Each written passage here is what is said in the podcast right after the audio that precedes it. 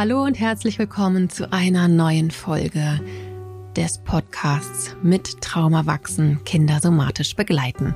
Heute ist bereits die 34. Folge und ich freue mich jedes Mal darauf.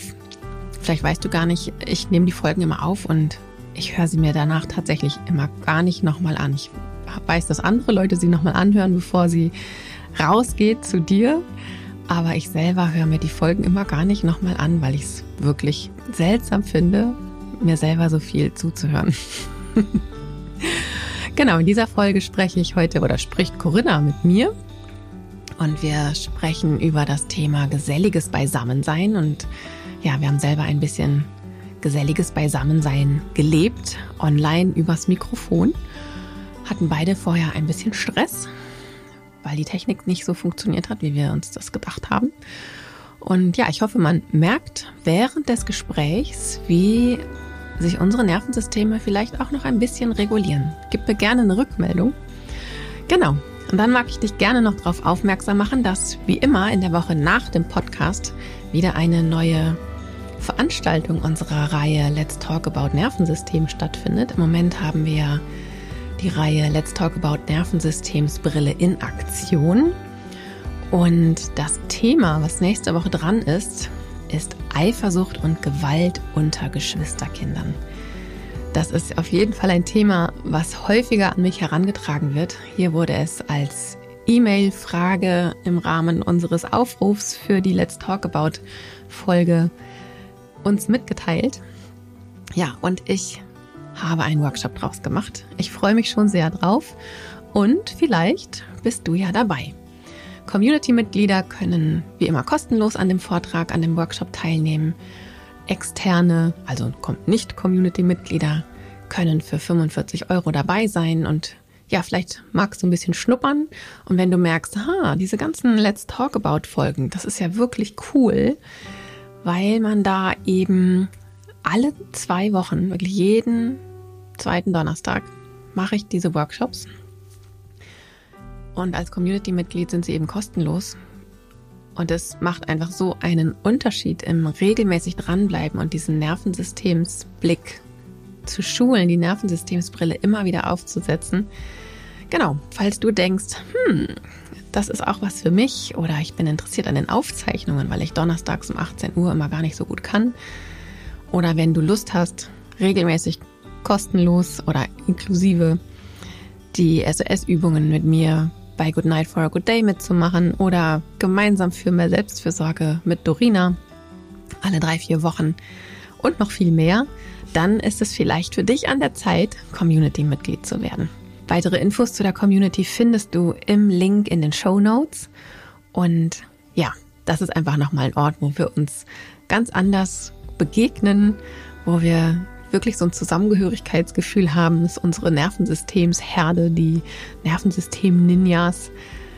Ich bin einfach total gerne mit den Community-Menschen in Verbindung. Also jetzt aber erst einmal viel Freude mit der heutigen Folge.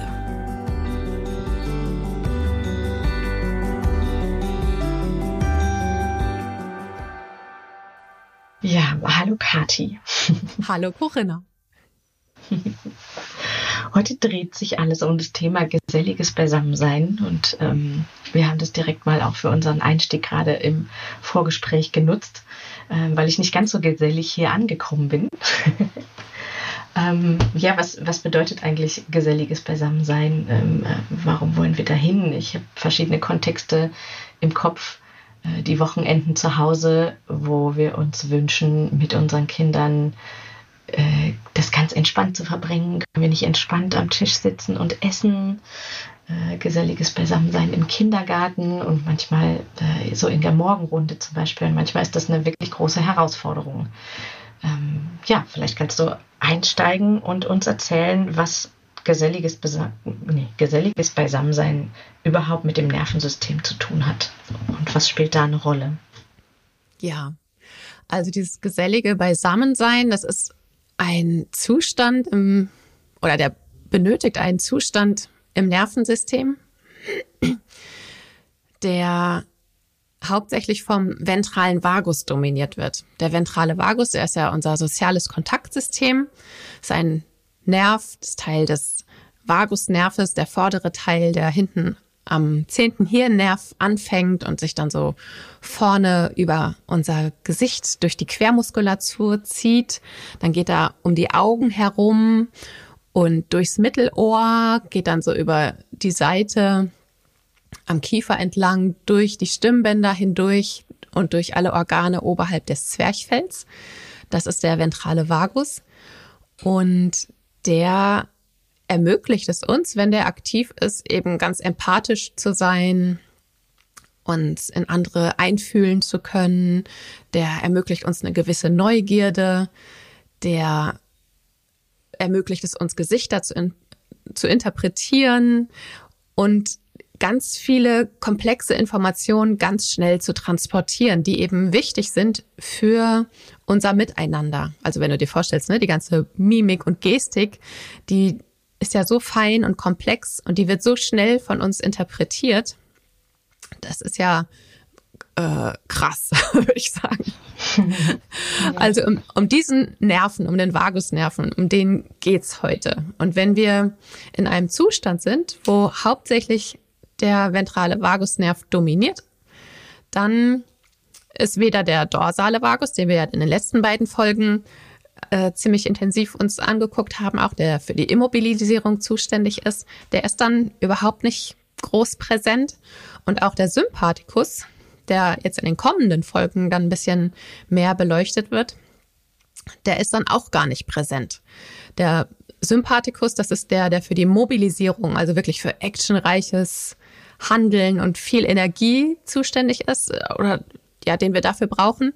Und sobald der da ist, sind auch immer Stresshormone unterwegs. Und beim ventralen Vagus, wenn der dominiert und eigentlich nur der aktiv ist, dann sind so gar keine Stresshormone unterwegs. Und das ist einfach total super für den Körper, weil er ganz viele Ressourcenfreiheit für ja eben auch so Wartungsarbeiten Geschichten, was wir auch in den letzten beiden Folgen ja schon ein bisschen mehr besprochen haben. Und aber eben dieses soziale Miteinander, wirklich dieses Miteinander im Kontakt sein, sich gegenseitig sehen, sich gesehen fühlen, im Austausch sein. Und das kann sein, dass das ist am, am Essenstisch, ne? Man isst gemeinsam, dann reicht man sich mal eine Schüssel mit irgendwas rüber oder schüttet, schüttet irgendwie ein Getränk ein ähm, oder spielt zusammen Spiel, Gesellschaftsspiel, diese ganzen Spieleabende zum Beispiel, die sind ein ganz gutes Beispiel für geselliges Beisammensein, wo der ventrale Vagus mhm. dominiert. Aber also mhm. abgesehen davon, wenn jemand schummelt oder nicht verlieren kann und diese Sachen, ne, da, dann kommt der, der Sympathikus mit rein. Das ist dann wieder ein anderer Zustand. Aber wenn ja. wir in diesem rein ventralen Zustand sind, dann ja, ist das was ganz Verbindendes einfach. Und was ich jetzt auf jeden Fall raushöre, ist, dass es alles braucht. Also ich brauche den Sympathikus, ich brauche den ventralen Vagus, ich brauche ähm, verschiedene Formen von Aktivierung oder auch Immobilisierung ähm, und kann aber gut darauf schauen, was ist für diese Situation jetzt förderlich. Ne? Ähm, genau. Also das, was du angesprochen hast, dass ich, wenn wir abends einen Spieleabend machen wollen zum Beispiel, ähm, oder ich die Kinder ins Bett bringe, was wir in der, in der Schlafepisode angesprochen haben, dann macht es eher wenig Sinn, dass ich darauf achte, wie kann ich den Sympathikus aktivieren, sondern wie komme ich in den ventralen Vagus. Also ich brauche sie alle und sie sind alle ganz wichtig und wertvoll. Nie, keiner davon soll weg sein. Äh, aber die Situation ist tatsächlich entscheidend, was mir da gerade hilfreich ist zu aktivieren. Habe ich das richtig verstanden? Genau, sie sind ja eh alle drei immer da. Ja, die, die sind mhm. ja, die, äh, es gibt keinen Moment, wo irgendeiner von denen nicht da ist. Es geht nur darum, welcher von denen ist gerade aktiv und wie doll aktiv. Ja, ja und wir besprechen jetzt gerade ja wirklich verschiedene Zustände, die unser Körper einnehmen kann und welche Mischformen dort von diesen drei Nervensystemssträngen vor, vorhanden sein können, die dann auch ein bestimmtes Verhalten unterstützen. Und jetzt, genau, und das ist halt der Zustand, der entsteht, wenn der ventrale Vagusnerv quasi alleine aktiv ist. Die anderen sind immer noch physisch mhm. da, aber die spielen in dem Moment einfach keine so große Rolle. Mhm. Und ja, wenn wenn es Richtung ins Schlafen zum Schlafen gehen geht, äh, also jetzt egal ob mittags in der Kita zum Mittagsschlaf oder zu Hause, dann ist das auf jeden Fall ein Zustand, von dem es ja dann viel leichter ist, in den Zustand von Schlaf zu kommen, mhm. als wenn ich jetzt in einem total aktivierten Zustand mit ganz viel Sympathikus, ganz viel Stress da irgendwie bin, dann ist der Unterschied von der Aktivierungsstufe ja sozusagen viel größer und muss erstmal die, diesen Sympathikus wieder beruhigen. Ich muss die Stresshormone irgendwie wieder in den Griff kriegen. Da reden wir das nächste Mal intensiver drüber, wenn die dazukommen. Adrenalin, Noradrenalin, Cortisol und solche Sachen. Ähm, und wenn nur der ventrale Vagus aktiv ist, dann ist es viel leichter eben auch in diesen Zustand von Intimität, worüber ich das letzte Mal mit Dorina gesprochen habe, mhm. oder in den Zustand von Schlaf rüber zu, ja, ähm, rutschen sozusagen. Also zu gleiten, rüber zu gleiten ist vielleicht das bessere Wort. Ja, und ich habe, wenn du das erzählst, kommt mir auch gerade so der Gedanke, dass das, ähm, du hast von Social Skills erzählt, also von einem, wir sind sozial beieinander.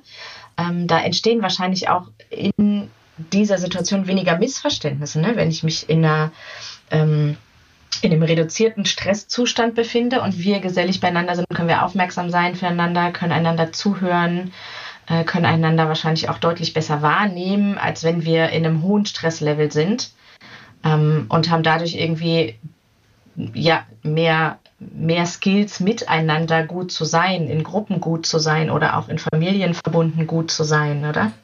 Ja, absolut. Und da können wir gerne mal die verschiedenen Einflussbereiche des ventralen Vagus uns angucken. Mhm. Ähm, einmal, ne, der wandert ja von hinten vorne rüber durch die Quermuskulatur so an den Wangen und dann um die Augen herum. Das heißt, das sind ganz feine Muskelchen dort. Die sind super klein und fein und wenn der ventrale Vagus aktiv geht und der geht wirklich durch diese Muskeln dort durch, also der innerviert die Muskeln dort, so ist der Fachbegriff. Und dann können sich diese Muskeln auch ganz fein bewegen. Das heißt, wenn der ventrale Vagus aktiv ist, dann haben wir eine ganz aktive und ganz feine Gesichtsmimik, die wir ja nicht bewusst machen, sondern die einfach geschieht, also die wir auch wirklich äh, schwer ausschalten können oder kontrollieren können. Also es gibt wirklich Rhetoriktrainings, da, da lernt man Sachen, aber das, was da drunter liegt, das können wir nicht wirklich ausschalten, was unsere Mimik in dem Augenblick macht.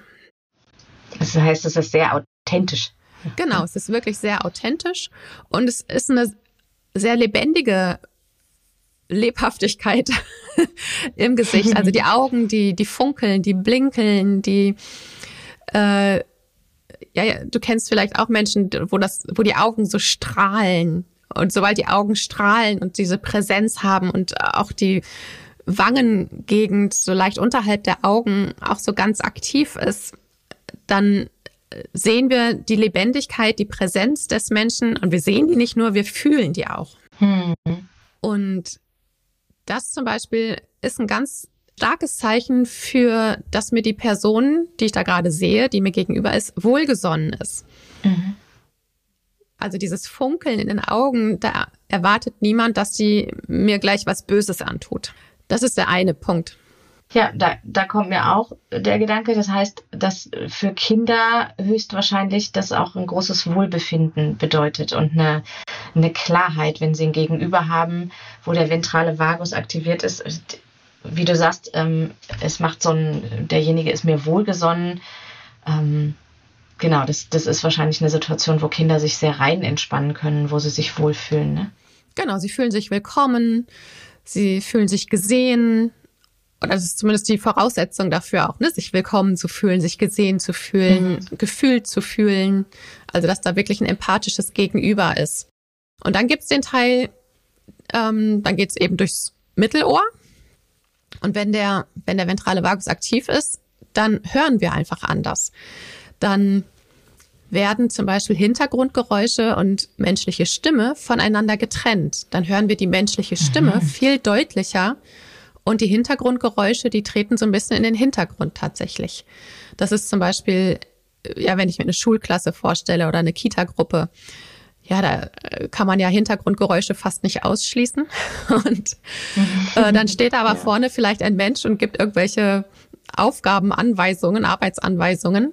Und da ist das ja total wichtig, dass diese Stimme gut bei uns ankommt und die Hintergrundgeräusche mhm. einfach ein bisschen in den Hintergrund treten oder zu Hause, wenn wir da irgendwie miteinander sprechen, auch beim, beim Abendessen, ne? da ist irgendwie ein Gekruschel. Also ich wohne ja mitten in der Stadt in Berlin und da hupt's mal und dann kommt die Müllabfuhr oder da sind irgendwelche Menschen draußen, Autos fahren übers Kopfsteinpflaster. Wenn diese Geräusche alle so präsent wären, wie sie in der Realität zu hören wären, dann würde es mir total schwer mhm. fallen, mich auf das gesprochene Wort meines Gegenübers zu konzentrieren und das wirklich wahrnehmen zu können. Und wenn der ventrale Vagus aktiv ist, dann wird das automatisch so ein bisschen gefiltert und die Sprechstimme, die kommt besser bei uns an. Mhm. Und das ist natürlich total angenehm, weil dann das Hören auch wesentlich unanstrengender ist. Da ist weniger Reizüberflutung, ne?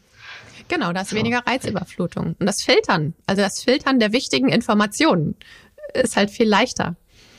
Und wenn der eben nicht aktiv ist, dann werden bestimmte Frequenzen rausgefiltert, die mittleren Frequenzen, weil das, also wenn der nicht aktiv ist, dann ist das meistens in einem Zustand von weniger Sicherheit.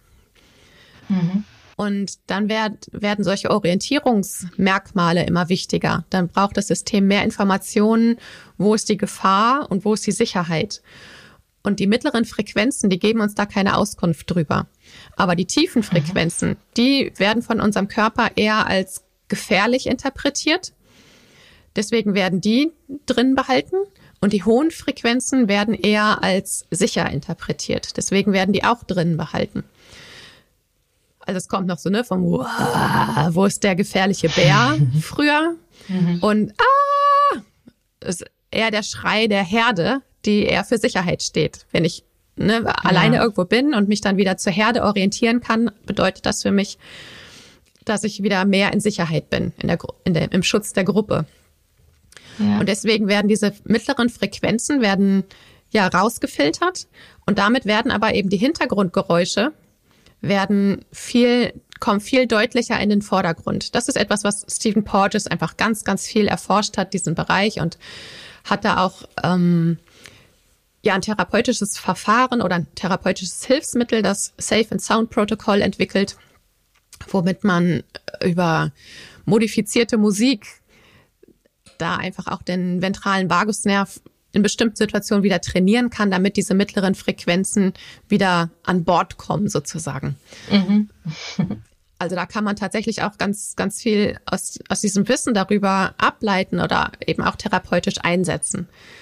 Und das finde ich das Spannende, weil dann eben das Hören wirklich beeinflusst wird. Und das ist manchen Menschen gar nicht so bewusst. Also ich habe viele Kinder in der Praxis, die ja eben hochaktiviert sind, wo dann der ventrale Vagusnerv nicht so aktiv ist. Und die kriegen ständig irgendwie Ärger in der Schule, weil sie nicht hm. mitkriegen, was die Lehrkraft irgendwie sagt. Und dann werden sie angemeckert, hast du schon wieder nicht zugehört, pass doch mal auf, keine Ahnung. Und dabei können sie es nicht. Und dann gehen sie zum Hörtest und da ist alles in Ordnung, weil da vielleicht der Stress nicht so hoch ist. Und das technische Hörvermögen ist natürlich vorausgesetzt, gerade für all das, was ich gerade erzähle. Aber wenn sie dann in einer Stresssituation sind, werden eben wieder diese mittleren Frequenzen rausgefiltert und Hintergrundgeräusche und Sprechstimme verschwimmen total. Und sie können dann einfach nicht hören. Und das ist total spannend, weil wer äh, kennt diese Situation nicht, wenn man Familie ist, wenn man äh, mit Kindern zusammen ist, äh, dass man irgendwie manchmal auch das Gefühl hat, äh, hast du mir eigentlich gerade zugehört? Mhm. so, wie viel von meiner Information ist angekommen? Man, man bespricht etwas und das äh, Kind geht los und hat irgendwie auf der Hälfte der Strecke vergessen, was eigentlich, äh, um was es gerade ging. Oder ähm, ja, hat es eben gar genau, nicht mitbekommen. Die Bitte danach Genau, die Bitte darum, äh, kannst du kurz ein bisschen leiser sein, weil oder so und dann ist es kurz, dann ist es direkt wieder raus aus dem Kopf und du denkst, warum haben wir gerade geredet? Ja, und dann ist es ganz, ganz spannend, was du gerade sagst, dass manche Dinge dann vielleicht einfach gar nicht angekommen sind. Die Kinder haben sie nicht mitbekommen. Da steckt also ganz klar gar kein ähm, böswilliges Verhalten dahinter oder ich mache es jetzt erst recht anders.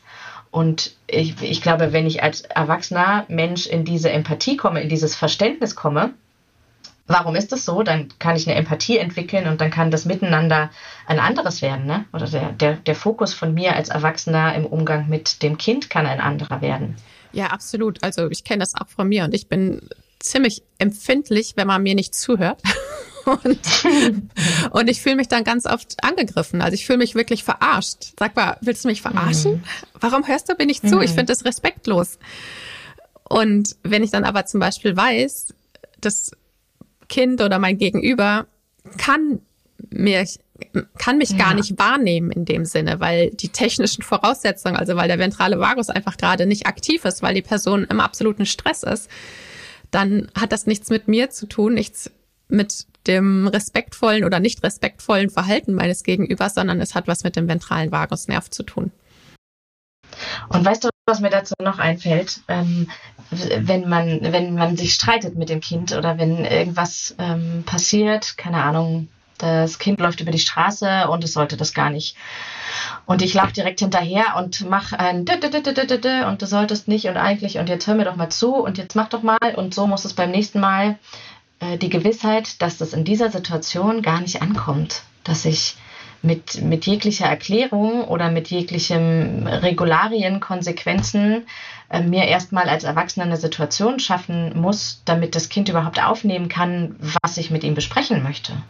Naja, da sind wir schon wieder in einem anderen körperlichen Zustand, wenn so eine Gefahrensituation auftaucht. Ne? Da, da kommt mhm. der Sympathikus mit rein, da reagieren wir ganz schnell. Und meistens sind diese äh, kurzen, knackigen, hey, stopp, hier nicht, weiter. Mhm. Das ist ja dann eben auch nicht mehr in so einer entspannten Stimmlage, sondern geht mehr in eine, da merkt man tatsächlich, dass der ventrale Vagus nicht mehr so aktiv ist da kommen wir gleich nochmal zu, was das mit der Stimme zu tun hat. Und da mhm. werden wir eher hochfrequentig. Da gehen wir eher in eine höhere Frequenz, denn das ist das, was noch gehört wird. Mhm. Ne, dann schreien wir irgendwie Stopp! Oder die Stimme überschlägt sich sogar. Also wir haben eher eine hohe Frequenz und die ist ganz klar, ganz scharf, damit sie auch wirklich als Warnsignal ankommt. Und das kommt dann aber noch mhm. durch. Wir können dann aber in so einer Situation und das ist dann eher, wenn wir über Kampf, Verteidigung und Flucht sprechen, wenn wir über den Sympathikus mit äh, in einem Angstzustand sprechen, da kommen wir da noch mal mehr drauf zurück, was das heißt. Aber diese, wenn wir da ankommen würden, hey, du würdest du mal darauf achten, dass du nicht so schnell auf die Straße läufst, denn da sind Autos. Erstens wären wir da viel zu langsam. Ja, das mhm. muss ja mhm. wirklich dieses ganz Schnelle sein, weil es wirklich eine Gefahrensituation ist. Und auch die Stimmlage, die würde nicht ankommen. Und ich kann mir ja auch, eine, um das nachzubesprechen oder auch um das vorzubesprechen, äh, um das gut vorzubereiten, ganz klar eine Situation suchen, wo mein Kind in einem aktivierten ventralen Vagus ist, in einem Zustand, dass es verstehen kann und verarbeiten kann. Genau. Das gab bei mir so ein Shift und ich glaube, das war auch mal durch ein Gespräch mit dir, ähm, dass dass ich nicht intervenieren brauche oder nicht erklären brauche, wenn das Kind nicht in einem entspannten Zustand ist, weil ganz wenig davon ankommt. Weil dann kann ich mir diese Worte sparen. Und das hat mich mit meinem Sohn in Verbindung, ähm, hat es viele Situationen entspannt, weil ich erst mal geatmet habe, wenn irgendwas war und dachte, okay, wir sprechen das einfach später nochmal in Ruhe durch. Und ich merke, dass viel mehr Aufnahme und viel mehr Umsetzung und damit bei mir auch viel mehr dieses Gefühl, ich werde gehört, mhm. äh, da ist. Das hat natürlich einfach auch noch was mit dem Gehirn zu tun, wenn das Gehirn, also das Gehirn verändert sich in seiner Funktionsweise, wenn wir in Stress geraten. Und wenn wir eben mhm. nicht im Stress sind, und das ist ja der Zustand, um den wir hier heute, um den es hier heute geht, dieses gesellige Beisammensein. Das ist ein Zustand, wo das Gehirn all seine Gehirnteile, also das Stammhirn, wo die ganzen Überlebensimpulse verortet sind, das limbische System, wo die ganzen Gefühle verortet sind, wo organisiert wird, wie wir Sachen abspeichern, wo der Kontakt zum Hier und Jetzt da ist, wo unser Alarmzentrum ist. Und dann gibt's noch den Neokortex, unser Denkzentrum sozusagen, unser kognitiven Hirnteil. Wenn wir in so einem stressfreien Zustand sind, und das ist genau das, wenn der ventrale Vagus allein nicht aktiv ist, also wenn der dominant ist. Dann haben wir, sind, arbeiten diese drei Gehirnteile auch total gut miteinander. Das heißt, unser kognitiver mhm. Gehirnteil ist auch online und wir sind offen für kognitives Wissen zum Beispiel. Wir sind, wir verstehen die Dinge kognitiv einfach. Wenn der nicht online ist, und das ist jetzt Teil für diejenigen, die schon öfters Sachen bei mir gehört haben, das Handmodell von Dr. Daniel Siegel. Ähm, können wir gucken, in welcher Podcast-Folge ich das schon mal erklärt habe, dann können wir die vielleicht verlinken. Wenn wir im großen Stress sind, dann geht der Neokortex einfach offline. Ist so, als wird die Festplatte der USB-Stecker gezogen und dann haben wir keinen Zugriff mehr auf unser kognitives Denken. Und in so einer Situation macht es natürlich überhaupt keinen Sinn, hey, reflektier doch mal, was hier gerade passiert ist. Wenn da ne, noch total viel Adrenalin durch den Körper strömt, der Neokortex offline ist, die Emotionen blank liegen. Das ist dann einfach ein ganz anderer körperlicher Zustand. Und wenn wir aber mhm wissen, wie wir eben wieder zurückkommen in diesen ventral dominierten Zustand. Und dazu braucht es einmal auf Zeit, damit die biochemischen Prozesse ablaufen können, also das Adrenalin sich wieder abbauen kann. Dazu braucht es, kann man Übungen machen, Orientierungsübungen im Hier und Jetzt zum Beispiel. Es braucht vielleicht Koregulation, unterschiedliche Sachen. Und dann kommt man immer mehr wieder in einen Zustand, der auch den ventralen Vagus aktiv hat. Und wenn man dann eben so gemütlich am Tisch irgendwie sitzt, dann entstehen alleine deswegen schon weniger Missverständnisse, weil alle kognitiven mhm. Fähigkeiten mhm. mit an Bord sind und mhm. man auch wirklich ja. viel eher versteht, was die andere Person sagt und das viel eher authentisch auch mit den Gesichtszügen dann zusammenpasst. Also Worte und Mimik und vielleicht auch Handlungen passen einfach zusammen. Es ist ein Zustand, in dem wir am ehesten authentisch auch wahrgenommen werden. Mhm. Und jetzt hast du es gerade ganz kurz angerissen. Ähm, das Spannende an der ganzen Sache, finde ich, ist, wie komme ich dahin? Wie komme ich selber dahin?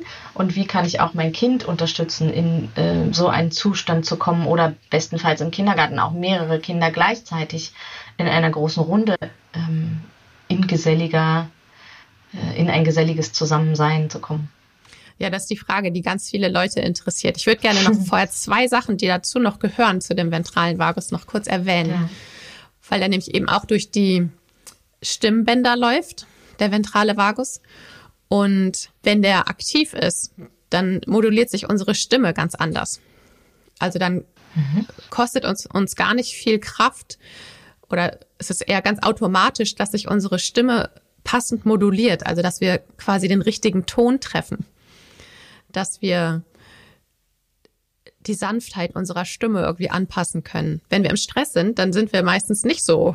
Dann hört man das unserer Stimme auch an, dann ähm, wirkt die gepresster und wir treffen auch manchmal eben nicht den richtigen Ton, den wir eigentlich gerne treffen würden. Und das hat eben auch ganz viel mit dem ventralen Vagus zu tun. Also ganz oft, wenn ich die Podcast-Folgen aufnehme, mache ich vorher tatsächlich die SOS-Übung, weil ich weiß, dass spätestens ab der Fahrradlenkerübung äh, auch meine Stimmbänder reagieren. Und es ist einfach angenehmer, mir zuzuhören, wenn ich einen aktiven ventralen Vagusnerv habe. Dann hört sich meine ja. Stimme anders an. Das ist ein ganz wichtiger Punkt, weil unsere Stimme, also ich kriege ja total viele Rückmeldungen äh, zum Podcast und die meisten davon sind tatsächlich bezüglich meiner Stimme. Oder auch bei Good Night for a Good Day. Oder manche hören auch den Podcast zum Einschlafen. Also ich nehme das immer als Kompliment. Es ist nicht inhaltlich so langweilig, sondern meine Stimme ist wirklich einfach so gut zum Co-regulieren, dass man damit total gut selber runterfahren kann, sich selber regulieren kann.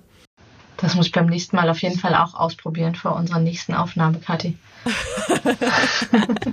ja, ich habe vorhin als äh, wir hatten vorher etwas technische Schwierigkeiten für diejenigen, die hier gerade zuhören. Und ich hatte eine kleine Pause und musste etwas warten. Und da habe ich natürlich auch die SS-Übung dann nochmal fix gemacht.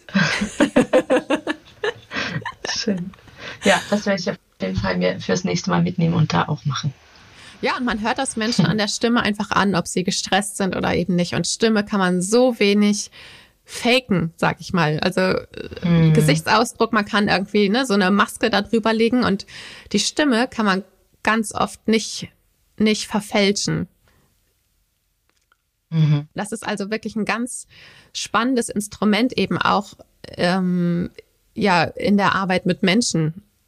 Also Atemübungen, Stimmübungen, also Singen zum Beispiel ist total toll, um den ventralen Vagus zu aktivieren, weil du eben mhm. über das Schwingen der Stimmlippen kannst du eben ja auch den ventralen Vagus aktivieren. Gleichzeitig pustest du aus. Das sind alles Sachen, die dann auch den ventralen Vagus in den Wangenmuskula in der Wangenmuskulatur aktivieren.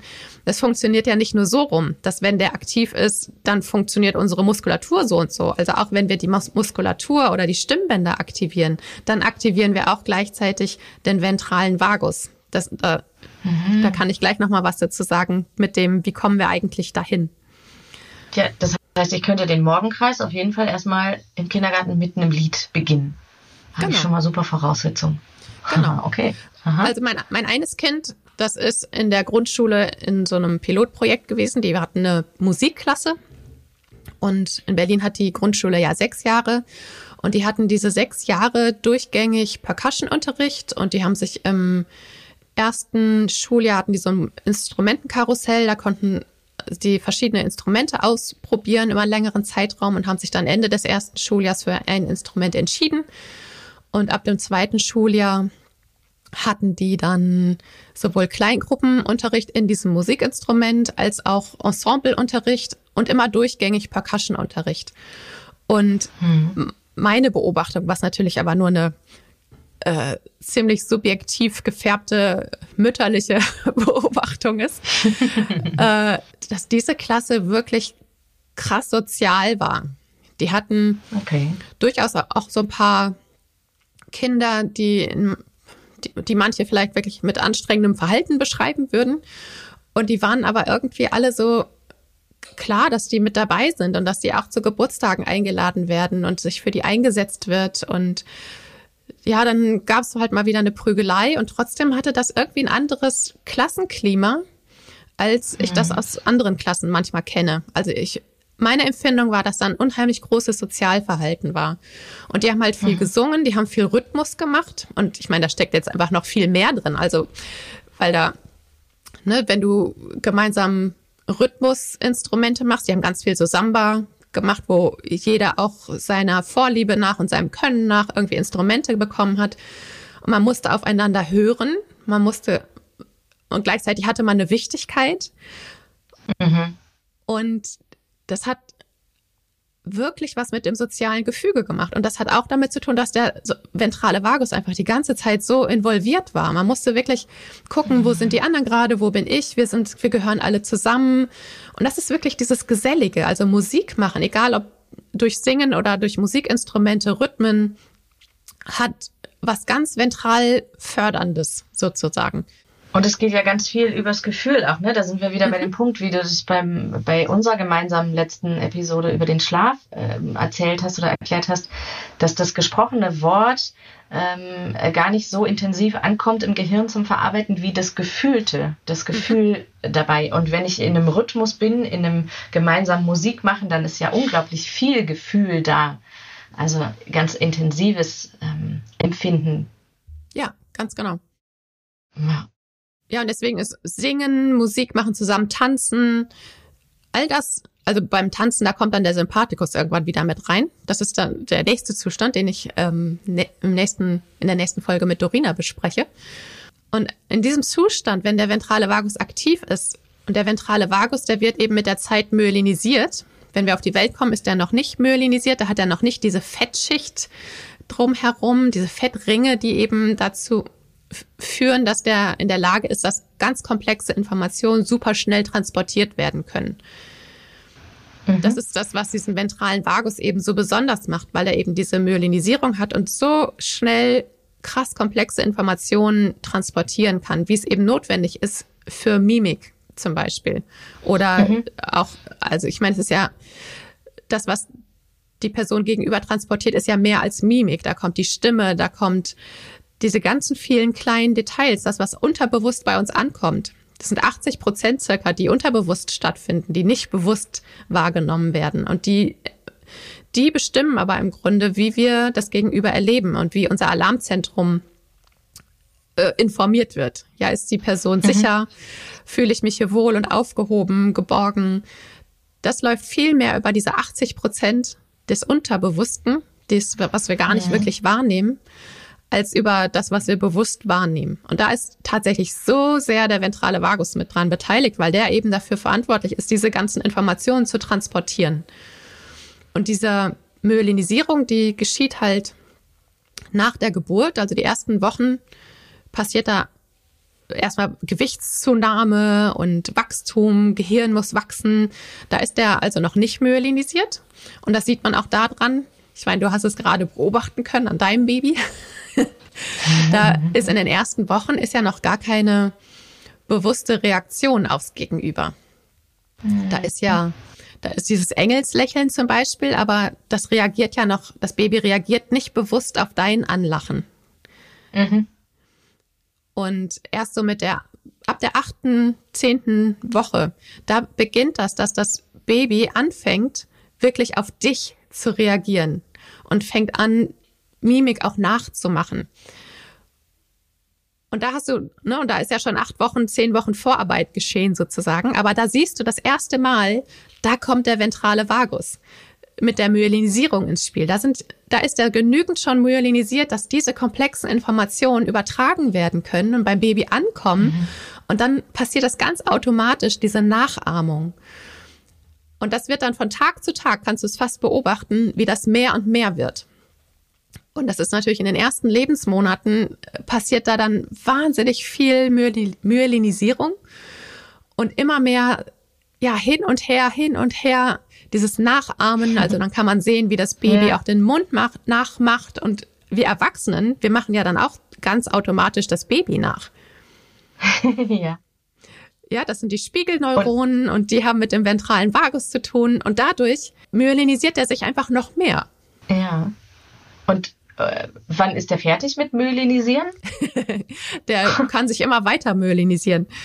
Ähm, das also auch für Menschen, die das zum Beispiel am Anfang ihres Lebens nicht so viel erfahren haben, mhm. diese Interaktion. Ja, das ist spannend. Mhm. Dann hatte der am Anfang des Lebens natürlich nicht so die Gelegenheit, myelinisiert zu werden, der ventrale, ventrale Vagus. Und das heißt, er ist dann eventuell auch nicht so, nicht so fein sozusagen. Der kann dann gar nicht so schnell diese komplexen Informationen transportieren, beziehungsweise äh, muss dann ein paar hinten runterfallen lassen, sozusagen. Das heißt, durch die Interaktion mit anderen ähm, entsteht diese Myelinisierung. Ohne Interaktion gibt es weniger Myelinisierung? Ganz genau. Ja. Ah, okay. Und du sagst, man kann das ein Stück weit auch nachholen, wenn das ähm, am Anfang nicht so stattgefunden hat. Ja, nicht nur ein Stück weit, das kann man ziemlich gut nachholen. Es dauert natürlich ein bisschen länger als jetzt in den ersten Monaten. Also da ist ja alles auf Fire mhm. and Wire. Ähm, da wird so viel, das sind so viele Nervenzellen, die dort gebildet werden und alles, was da nicht genutzt wird, das stirbt ja dann nach drei Jahren tatsächlich sterben da auch Nervenzellen wieder ab. Da werden, mhm. da wird halt geguckt, welche Bahnen wurden richtig oft benutzt und die werden stabil und alles, was nicht so stabil ist und nicht so genutzt wurde, das wird halt wieder abgebaut aus Effizienzgründen. Und der ventrale Vagus, der wird durch soziale Interaktion, eben durch Bezugspersonen trainiert. Das ist, ja, den kann man mhm. wirklich trainieren, kann man da sagen. Menschen, die das im frühen Alter nicht erlebt haben, zum Beispiel, weil sie lange Zeit im Krankenhaus verbringen mussten und ne, vielleicht äh, im Brutkasten waren, vielleicht äh, beatmet waren oder was auch immer äh, da war, so dass eben nicht diese viele Interaktion geschehen konnte. Die haben dann natürlich einen ventralen Vagus, der vielleicht nicht so myelinisiert wurde. Und das kann dann zum Beispiel manchmal eine Symptomatik entwickeln, die auch mit Autismus-Spektrums, mit Menschen, die mhm. im Autismus-Spektrum mhm. zu verorten ist, wo sich die Symptomatik überschneidet. Mhm. Und da, und da hat Stephen Porges zum Beispiel auch ganz, ganz viel geforscht. Also Menschen, die sich dafür interessieren, also kann ich wirklich Stephen Porges Arbeit dazu ans Herz legen da tiefer einzutauchen. Und den ventralen Vagus, den kann man tatsächlich trainieren. Und ne, ich bin keine, keine Autismus-Spektrums-Expertin. Da, da gibt es auch doch tatsächlich nochmal Unterschiede. Und gleichzeitig kann man auch da gucken, weil es eben verschiedene Ursachen auch geben kann, warum der ventrale Vagus nicht myelinisiert ist. Also einfach eine Herzensempfehlung, sich damit nochmal auseinanderzusetzen. Und durch Vagusübungen, ventrale Vagusübungen oder eben auch sichere soziale Interaktion kann auch im späteren Alter, der, also auch im Erwachsenenalter, der ventrale Vagus immer noch myelin, weiter myelinisiert werden. Okay, das ist ziemlich spannend, finde ich. Danke auf jeden Fall. Ja, das ist das, was wir ganz viel in der Therapie eben machen. Also diese sichere mhm. soziale Interaktion. Es, es braucht wirklich dieses Gefühl von Sicherheit, genügend Sicherheit. Die Person mhm. muss sich sicher genug fühlen, denn sonst kann der auch super, super gut ausgebildet sein, also die Myelinisierung ausgebildet sein des ventralen Vagusnerves. Wenn ich mich nicht sicher genug fühle, geht der runter. Also dann ist er mhm. nicht so aktiv, was total Sinn macht. Also da kommen wir bei Kampf und Verteidigung drauf zu sprechen. Ne, wenn mich jemand angreift und ich bin total empathisch, weil mein ventraler Vagus total aktiv ist, ja. dann hau ja, ich, ja. dann hau ich nicht volle Pulle zurück. Ja. sondern denke, oh nein, das könnte der Person ja wehtun. Und das könnte aber wirklich dann doof für mich ausgehen. Das heißt, in großen ja, okay. Gefahrensituationen ist es natürlich total sinnvoll aus meiner persönlichen Überlebenssicht, dass ich absolut unempathisch werde und einfach draufhaue. ja. Aber genau, und das sind wir ja in dem Zustand von geselligem Beisammensein, ist es genau ja das Gegenteil. Da, das wollen wir ja total mhm. gerne. Und deswegen, also bei uns zu Hause gibt's zum Beispiel, wir essen ganz oft immer noch zusammen. Also auch mit den jugendlichen Kindern. Das ist so ein Ort, wo bei uns auch dann tatsächlich ganz viel Kontakt stattfindet, ganz viele Gespräche stattfinden, wo ich was über meine, also wo, wo so Begegnung tatsächlich stattfindet, wo wir mhm. manchmal für eine politische Diskussion auch, manchmal geht es aber auch um, was wir erlebt haben. Es geht um Gefühle. Es geht, also da ist wirklich auch so ein, es ist wie so ein Treffpunkt bei uns auch, wo wir miteinander andocken, wo wir oft auch noch nach dem Essen sitzen bleiben, also wo und einfach quatschen. Und das sind auch Momente, die im Gedächtnis bleiben, ne? Also mhm. die, die sich da tatsächlich verankern, wo man irgendwie noch nach ein, zwei Jahren sagt oder vielleicht dann im Erwachsenenalter auch echt, wir haben früher immer beim Essen, das war total angenehm und da haben wir immer da und darüber gesprochen oder so. Das war eine schöne Situation. Mhm. Ja. ja.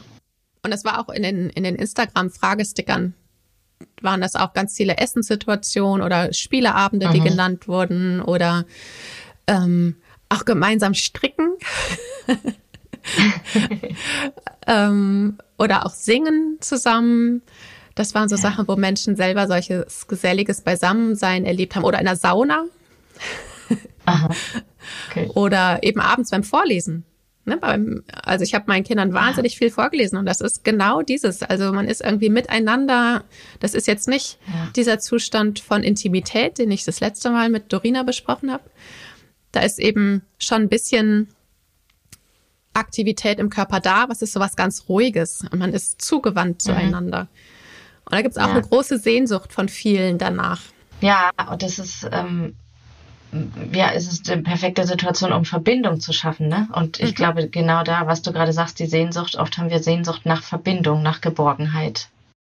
Genau. Ja, für mich ja. ist das, also für mich als Elternteil ist das auch ein ganz wichtiger Punkt, weil ich natürlich irgendwie gucken möchte, wie schaffe ich es, was gibt's für Orte, wo ich mit meinen Kindern noch in Verbindung sein kann, wenn die jetzt immer mehr ihre mhm. eigenen Wege gehen. Ne? Die mhm. äh, sind ja viel mehr, die sind unterwegs mit ihren Kumpels und Kumpelinen und machen Dinge, haben ihre Hobbys. Ich bin jetzt nicht mehr so die Freizeitperson Nummer eins in ihrem Leben, wie das früher schon eher war, als sie noch viel kleiner waren. Und das sind aber die Situationen, die uns immer noch auch so zusammenhalten, wo es auch immer noch dieses Familiengefühl gibt, dieses Zugehörigkeitsgefühl, wo auch sich Nervensysteme gegenseitig beruhigen. Also ne, irgendjemand von uns hat dann auch immer mal irgendwie ein bisschen Stress gehabt. Und das sind, wenn da so eine Gruppe ist, die sehr ventral unterwegs ist, die können auch andere, die so ein bisschen sympathisch dann unterwegs sind, total gut mit koregulieren. Mm. Es ja. ist total angenehm, ja, ja in so einer Gruppe zu sein. Also deswegen gibt es auch so viele Frauengruppen, Männergruppen äh, oder auch diese Social Safe Spaces. Also ich weiß in der Pandemiezeit, wenn, als diese ganzen Gruppenveranstaltungen nicht stattfinden durften, also auch für queere Menschen, für LGBTIQ plus Community Menschen, die ihre Orte nicht mehr hatten, wo sie sich zugehörig fühlen konnten, wo sie sich mhm. sicher fühlen konnten und wo eben der ventrale Vagus auch so gefordert, also oder nicht gefordert, sondern äh, ja, genährt gemeinsam werden gelebt. Ja, genau, gemeinsam gelebt Ja. werden konnte. Das, das fehlt ganz vielen oder hat ganz vielen gefehlt. Hm. Ja, dann ähm, nehmen wir uns doch noch mal ein Stückchen mit, wie wir das tatsächlich auch bewusst ähm, uns bewusst dahin bewegen können und Kinder dahin begleiten können, in ähm, die Aktivierung des ventralen Vagus zu kommen. Ja, da erinnere ich mich auch noch mal an, an die Fragensticker, wo dann, wo ich gefragt habe, was sind nicht so hilfreiche Sachen, um diesen Zustand herzustellen. Und ganz viele haben geschrieben, ja, Druck und Stress. Und wenn ich sage, aber benimm dich dann am Tisch oder verhalte dich so und so, hier gibt's Tischregeln, da musst du das so und so machen. Jetzt setz dich doch mal hin, verschließ dich nicht immer in Hör dein auf Zimmer. rumzukaspern. Ja, genau. Hör auf rumzukaspern, bist doch kein Zappel, Philipp. Also all diese blöden Sprüche. Und, und, ne, und manchmal, also äh, sind durchaus manche Zitate auch von mir, wo sie mich selbst, also als hätten sie bei mir am Essenstisch gesessen.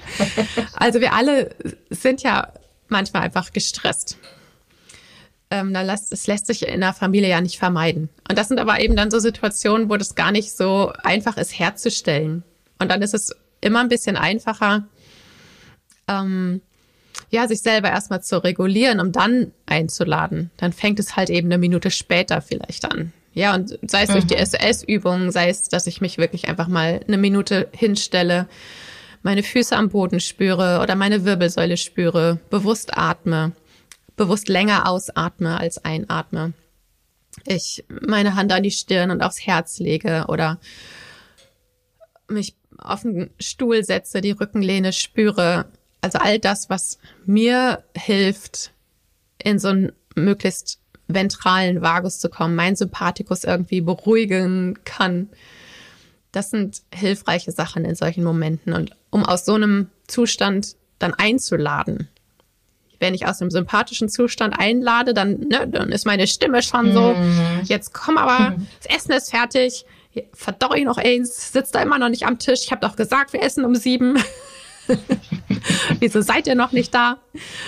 Ähm, das ist natürlich eine ganz andere Einladung, als wenn ich irgendwie, ja, aus einem ventralen Vaguszustand einlade. Und du hast vorhin auch von Spiegelneuronen gesprochen. Ne? Das ist natürlich auch was, ähm, was wir Kindern und anderen, auch erwachsenen Menschen vorleben können. Ähm, also wenn ich in so einer hohen Aktivierung da bin, dann äh, ist es zum einen das Empfinden, was du gerade erklärt hast, aber auch die gucken mich an und ähm, mein, mein Ausleben überträgt sich ja auch. Mhm. Ja. Ja, und gleichzeitig habe ich es eben auch oft erlebt, dass meine Kinder relativ gechillt irgendwie waren und ich war halt im Stress. Und dann habe ich auch gestresst mhm. zum Essen eingeladen und wir haben ja dann trotzdem gegessen. und ich mache das dann meistens transparent, dass ich irgendwie gerade von irgendwas genervt bin oder nicht so gut drauf bin. Dann wissen die Bescheid. Also dann wissen die eben auch äh, meine Gesichtszüge zu interpretieren oder mhm. und nehmen es nicht so schnell persönlich. Und dann ja, reguliere ich mich selber auch eben durch das gemeinsame Essen. Also gemeinsam ja. essen ist wirklich ein ganz großer koregulativer Raum. Also vorausgesetzt, niemand meckert jetzt ernsthaft schlecht gelaunt über das Essen und schmeißt es durch die Gegend oder so. Aber in der Regel ist Essen wirklich was ganz sozial förderliches, was die Koregulation ja. anregt, was die eigene Regulation anregt, was Verbindungen schafft, was Sicherheit schafft. Und, und würdest du denn sagen, beim gemeinsamen Essen habe ich auch gerade wieder den äh, Speisesaal im Kindergarten oder in der Schule im Kopf, ähm, dann ist es auch sinnvoll wahrscheinlich, wenn da Platz und Raum ist, sich auszutauschen, oder? Wenn es kein, äh, es äh, soll hier mucksmäuschen still am Tisch sein Situation ist. Ja, also finde ich schon. Also ich habe eine Kursteilnehmerin mal gehabt, die arbeitet in einer Kita und die haben angefangen, das Schmetterlingsbuch vor Mittagessen zu lesen. Und die hat mhm, mir zurückgemeldet, ja. dass das bei denen total viel verändert hat. Dass sie eben vorher die SOS-Übungen gemacht haben, die Schmetterlingsübungen und die Kinder viel regulierter dadurch ins Essen gegangen sind. Die haben nicht mehr so viel ja. mit Essen wahllos rumgespielt oder es wurde halt eben auch manchmal durch die Gegend geschmissen. Die haben mit einer weniger aggressiven Stimme gesprochen. Mhm. Und das macht ja, das macht ja oft auch den Unterschied, ne? Wenn alle Kinder da irgendwie mit so leicht sympathischer Aktivierung, es ist einfach ein ganz anderer Tonfall im Raum, als wenn Menschen ja. im ventralen Zustand sind und miteinander im Gespräch sind. Und die hatten, was sie auch beobachtet hat, und das fand ich spannend, äh, die Kinder hatten viel mehr ein Gefühl für sich selber, wann sie zum Beispiel satt sind. Das heißt, sie mhm. haben, oh, sehr gut. Ja. die haben nicht so total gierig die ganze Zeit das Essen auf ihren Teller geschaufelt und ähm, sich im Grunde auch manchmal überessen, übergessen, überessen, also zu viel gegessen, über, über ihren ja, ja. Hunger drüber. sondern sie hatten mehr Kontakt zu sich selber, was ja eben der ventrale Vagus auch macht. Der macht ja nicht nur, dass wir Kontakt zum, zu anderen Personen haben, sondern eben auch den Kontakt zu uns selber. Wir spüren uns ja. besser. Wir haben mehr Kontakt mit unseren Bedürfnissen. Und dann sind mhm. sie von dort aus, also es war eine Kita mit kleinen Kindern auch, die noch in den Mittagsschlaf gegangen sind. Und die haben dadurch, sind dann auch viel besser und leichter in diesen Mittagsschlaf übergeglitten. Und das fand ich total toll zu hören. Ich meine, ich bin ja sonst nicht äh, im Kita-Alltag so drin und sehe ja manchmal gar nicht so die Auswirkungen, die die SOS-Übungen dann dort wirklich haben können. Aber solche Erfahrungen, die freuen mich einfach immer total, also freuen mich total, wenn die mir rückgemeldet werden. Ja, das glaube ich. Ja, und, und ich glaube, ist es auch für die Menschen in der Situation, die das so erleben, äh, kann es ein riesengroßer Shift sein, ne? Von mhm. äh, wir schmeißen das Mittagessen durch die Gegend und hier ist es wirklich laut und unangenehm zu äh, wir finden hier einen gemeinsamen Weg und es kann angenehm für uns alle sein. Das macht ja einen riesengroßen Unterschied.